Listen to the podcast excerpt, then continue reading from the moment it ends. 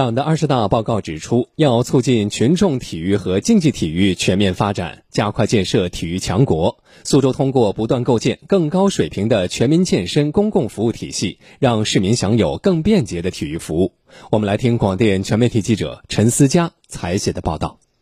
我现在是在位于吴江区的苏州湾体育中心。二零二一年的时候啊，这里正式建成并投入使用。可以看到，整个体育中心是由体育馆、游泳馆和商服楼三个部分组成。市民在这里不仅可以进行各式各样的体育运动，也可以欣赏到精彩纷呈的赛事。投用一年多以来，这里也成为了很多人平时锻炼打卡的一个新地标。二十八片羽毛球场上，大朋友小朋友一起挥汗如雨，享受运动快乐。楼上的篮球馆同样十分热闹，小伙子们聚在一起挥洒汗水。一周吧，然后我想带他运动运动，然后让他练习一下。我基本上是来这个场馆，我觉得比较宽敞。有空就会来打，都很好啊，所以都会来这边。记者陈思佳。除了场馆新、空间广，满满的黑科技啊，也是苏州湾体育中心的一大特色。我现在呢，就是在室外的智慧步道上，可以看到我们每走一段呢，身边就会出现一块健康互动大屏。我们可以在这里把自己的个人信息录入到系统当中，这样系统就会记录我们今天的一个运动量，比如说跑过的里程数、用了多长时间等等。同时啊，我们也可以和其他在这里运动的市民进行一个比较。未来，苏州湾体育中心还将打造场馆、步道、户外场地三位一体的智慧化全案。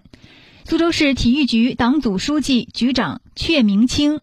我们要对照建设更高水平的全民健身公共服务体系要求，推进体育公园、社会足球场、健身步道等全民健身场地设施的建设，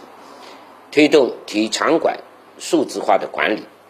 开展丰富多彩的全民健身活动，为百姓参与体育活动提供更多便利，鼓励市民养成文明健康的生活习惯。